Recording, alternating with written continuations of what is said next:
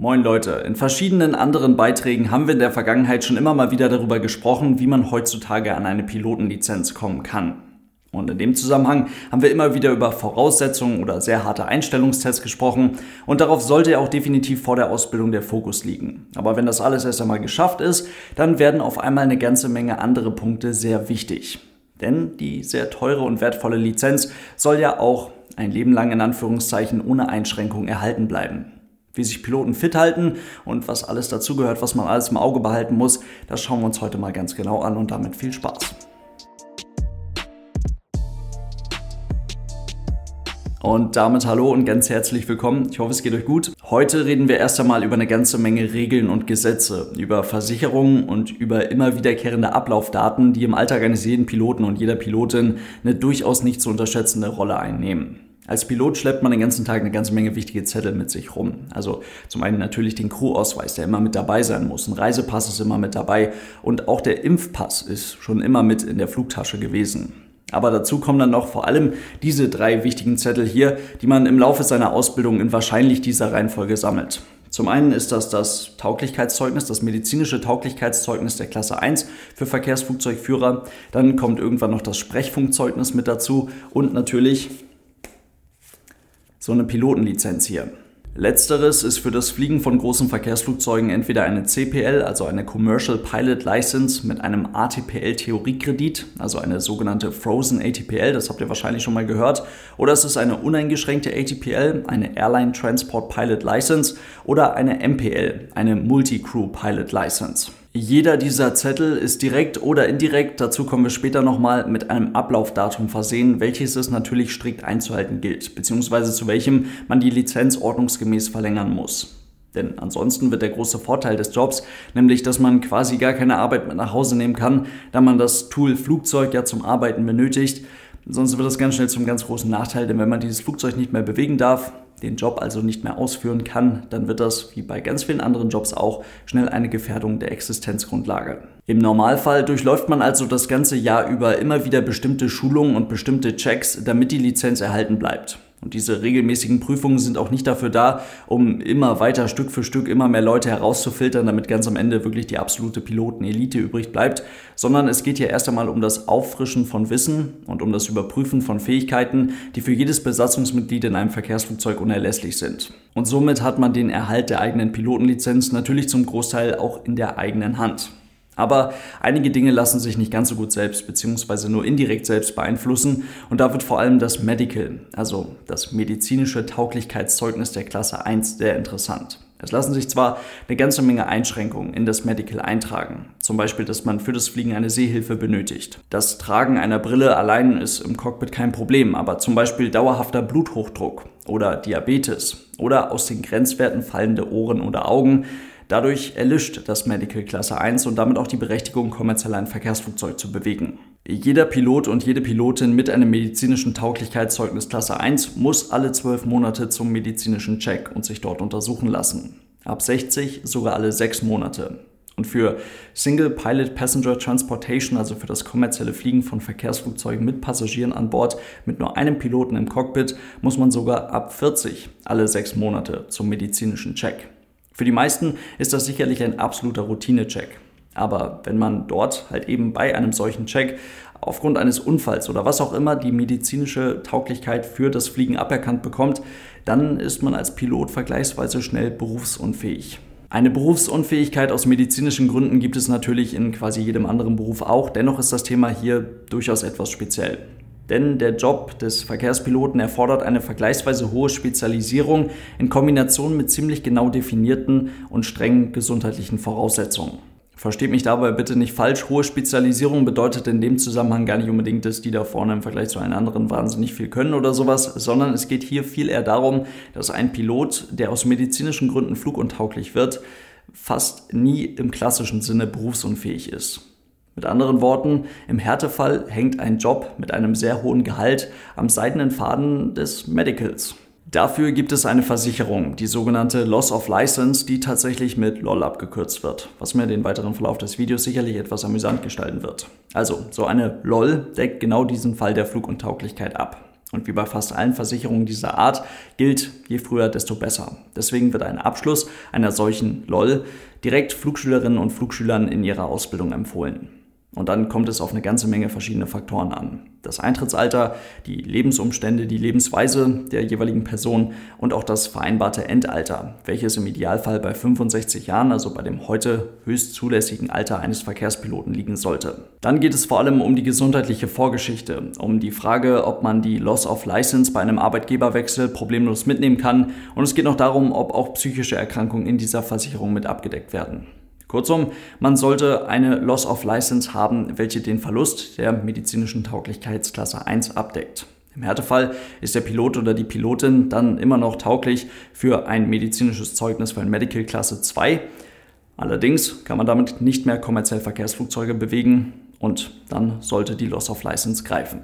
Die Kosten für eine solche Loss-of-License-Versicherung können je nach Umfang bei einer monatlichen Rente von ungefähr 2500 Euro nach Fluguntauglichkeit bis zum vereinbarten Endalter schnell bei um die 200 Euro pro Monat liegen.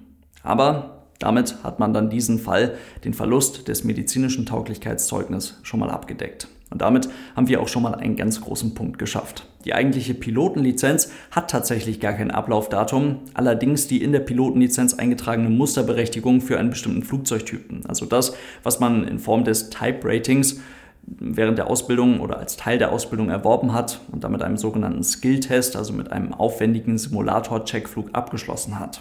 Diese Musterberechtigung ist genauso wie das Medical zwölf Monate gültig. Das heißt, das Ding muss einmal im Jahr verlängert werden mit einem sogenannten LPC, mit einem License Proficiency Check. Und der sieht ganz ähnlich aus wie der eben angesprochene Skill-Test zum Ende des Type-Ratings, also ist ein relativ aufwendiger Simulator-Checkflug. Allerdings braucht man gar nicht für alle möglichen Flugzeugtypen direkt eine eigene Musterberechtigung, sondern für kleinere, weniger komplexe Flugzeuge reicht auch eine sogenannte Klassenberechtigung aus. So ermöglicht beispielsweise die EASA PPL, also die nach den hierzulande geltenden Regeln und Gesetzen erworbene Privatpilotenlizenz, in Kombination mit der Klassenberechtigung Single Engine Piston, SEP, das Fliegen aller einmotorigen Landflugzeuge bis 2 Tonnen maximales Abfluggewicht mit Kolbenmotor, Untersichtflugregeln theoretisch weltweit. Und auch die Privatpilotenlizenz hat, wenn man sie einmal gemacht hat, tatsächlich kein Ablaufdatum. Aber auch hier, ähnlich zur Musterberechtigung, hat die Klassenberechtigung, die in die Lizenz eingetragen wird, ein Ablaufdatum. In diesem Fall bei der Single-Engine-Pistenberechtigung gilt das für 24 Monate. Um diese Berechtigung zu erhalten, muss man in den letzten zwölf Monaten vor Ablauf der Berechtigung mindestens zwölf Flugstunden geflogen und zwölf Starts und Landungen gemacht haben. Wenn man das erreicht hat, dann reicht ein ganz einfacher Übungsflug mit einem Fluglehrer aus, um die Berechtigung zu verlängern. Hat man diese Anzahl an Mindestflugstunden und Mindeststarts und Landungen nicht erreicht, dann muss man eine sogenannte Befähigungsüberprüfung mit einem Prüfer fliegen. Die Kombination aus der Privatpilotenlizenz und der Single-Engine-Pisten-Klassenberechtigung ist damit eine wirklich umfangreiche, mit der man sehr viel machen und sehr viel fliegen kann und das bei einem vergleichsweise geringen Aufwand zum Erhalten der Lizenz bzw. zum Erhalten der Klassenberechtigung.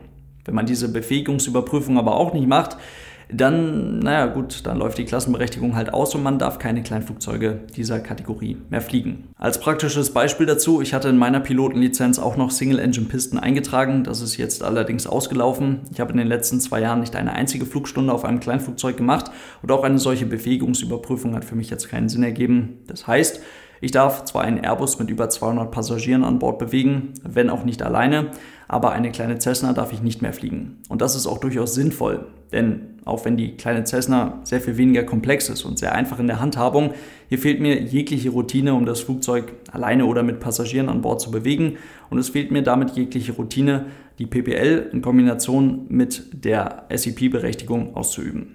Deswegen fällt das weg. Im Falle der A320-Qualifikation ist das natürlich etwas anderes, denn ist ein Pilot oder eine Pilotin mit einer solchen Musterberechtigung bei einer Firma angestellt, ganz wichtiger Punkt, dann ist es Aufgabe der Firma bzw. auch im eigenen Interesse der Firma, die lizenzerhaltenen Ereignisse entsprechend einzuplanen und durchzuführen. Die EASA-Regularien sagen zu diesem Thema, each flight crew member shall be periodically checked to demonstrate competence in carrying out normal, abnormal and emergency procedures. Das beinhaltet ein ganz genau definiertes Trainingskonstrukt, welches von der Fluggesellschaft natürlich mindestens eingehalten werden muss, darüber hinaus aber noch variiert werden kann und dann im Einzelfall von Pilot zu Pilot auch noch unterschiedlich aussehen kann. Stichwort irgendwelche besonderen Area Qualifications für irgendwelche besonderen Teile der Erde oder besondere Berechtigungen für spezielle Flughäfen wie zum Beispiel Funchal auf Madeira oder auch Skiathos in Griechenland. Weitere Bestandteile des Recurrent-Trainings für die Besatzungsmitglieder und alle Details dazu findet man in den EASA FCL. Das Dokument ist knapp 1300 Seiten lang und die Grundlage für die im Vergleich dazu lächerliche Anzahl an Infos in diesem Beitrag hier. Über Medical und LPC zur Lizenzverlängerung alle zwölf Monate haben wir jetzt schon ausführlich gesprochen. Laut EASA-Richtlinien kommt dann bei der Fluggesellschaft auch noch ein sogenannter OPC dazu, ein Operator Proficiency Check, welcher zwar nicht für die eigentliche Lizenzverlängerung relevant ist, aber dennoch bei der Fluggesellschaft in regelmäßigen Abständen geflogen werden muss. Auch das wieder in dafür lizenzierten Simulatoren in Kombination mit einem sogenannten Refresher, also nochmal eine Simulatoreinheit, welche für das Auffrischen von Wissen und Fähigkeiten da ist. Und das bedeutet dann unterm Strich, dass der Pilot mindestens alle sechs Monate im Simulator zu sitzen hat für mindestens zweimal vier Stunden. Weitere regelmäßige Trainingseinheiten gibt es laut EASA in CRM, in Crew Resource Management, wo es im weitesten Sinne um das Erlernen wichtiger Soft Skills geht und was alle zwölf Monate meist in Kombination mit Einheiten mit Emergency und Safety Equipment Training durchgeführt wird, was selbstverständlich auch von den Kabinenbesatzungen gemacht wird. Darüber hinaus gibt es für Cockpitbesatzungen noch einmal im Jahr einen sogenannten Line-Check auf der Linie im echten Flugzeug, wo die Arbeit des Piloten oder der Pilotin als Pilot Monitoring und als Pilot Flying überprüft wird.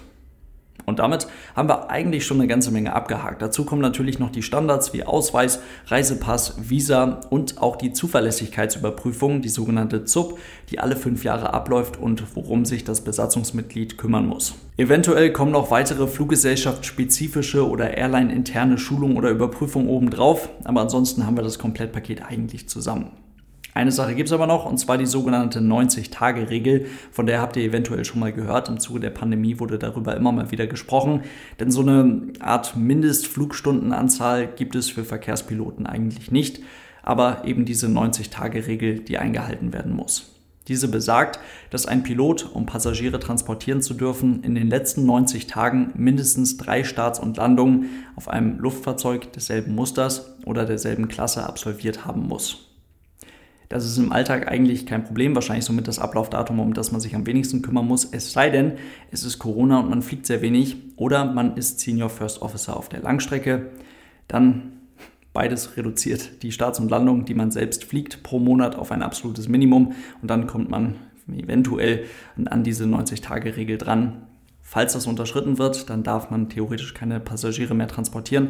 Und auch das, die drei Starts und Landungen, das muss dann im Simulator wieder aufgefrischt werden. Damit soll es das heute gewesen sein. Vielen lieben Dank fürs Zuhören. Ich hoffe, es waren ein paar spannende Infos für euch mit dabei. War doch ein ziemlich trockenes, dickes Thema. Falls ihr die Podcast-Version der Aero News unterstützen wollt, denkt dran, es gibt dazu auch immer noch einen YouTube-Kanal und für diese Podcast-Version gibt es auch eine Patreon-Seite. Vielen Dank für euren großartigen Support, Leute. Lasst es euch gut gehen und tschüss.